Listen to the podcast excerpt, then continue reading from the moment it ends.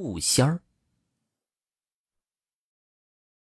奶奶在世的时候，总是和我们小孩说：天将傍晚的时候，最好不要在水泉沟里停留，因为那个时候山中总会发生一些怪异的事件。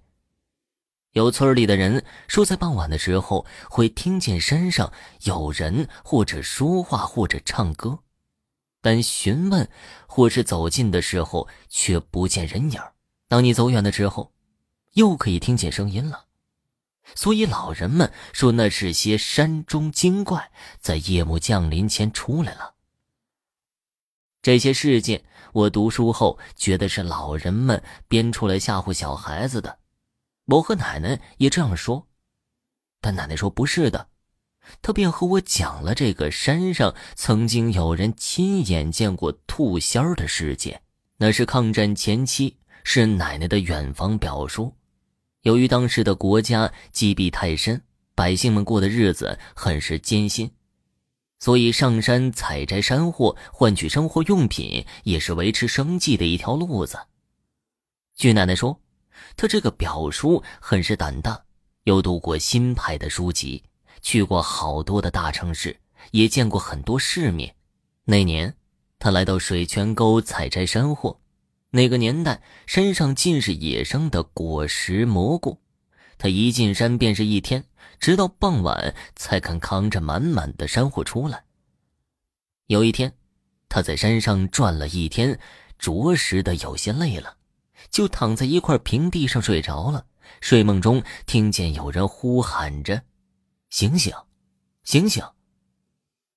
他睡眼朦胧的望了一下天空，已经是晚霞布满天了。猛地坐起来，眼前的东西让他出了一身冷汗。原来叫他的不是人，居然是个怪物。这个东西直立着有半米高，两条腿像人一样站着，身上长满了毛。再向上看，眼睛红红的，大大的。上面嘴唇分开，两颗板牙向外凸着，两只前爪像人一样举着件东西。仔细一看，是特大号的花斑松蘑，足有小号的锅盖那么大。只听这个怪物说话了：“大哥，大哥，你看我像什么？”奶奶的表叔是个胆儿大的人。又仔细打量了一下，见怪物顶的蘑菇下面有两只长长的耳朵。他顺手抄起用来剥开柴草的棍子，举手就向怪物抡了下去，边打边说：“我看你是一只大耳朵兔子。”只见怪物扔下大蘑菇，顺势躲开，冲着他吐了三口：“呸呸呸！真倒霉！我让你倒霉三年不得好死！”然后转身就跑出丛林中，消失不见了。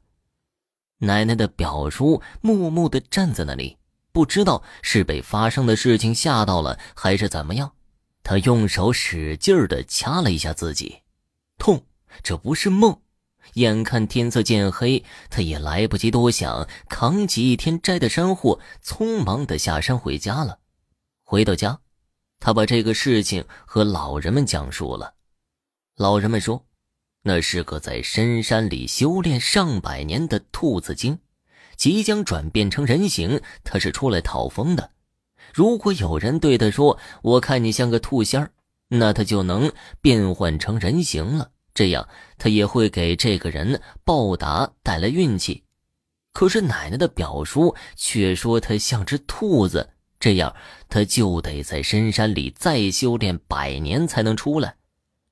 老人们叹着气说：“哎呀，你不该这样回答他的，这样你会倒霉运的。”经历了那件事情没有多久，奶奶的表叔得了一场大病，整整一年没有出门。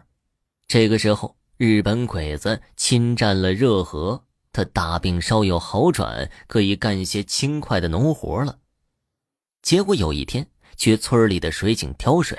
日本鬼子进村了，抓住了个村民，吓得大家都不敢说话，只能在那里呆呆的看着。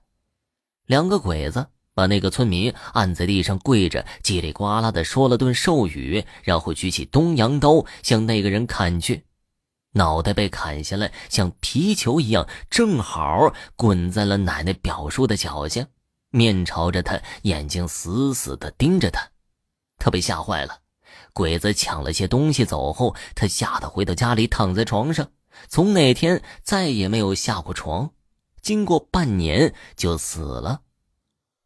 后来村里的老人说呀，是遭到了兔仙的诅咒。不然呢？那颗人头为什么偏偏滚到他的脚下呢？这个是奶奶给我们讲述的。我遗憾的是没有在奶奶生前确认一下这个是真的吗？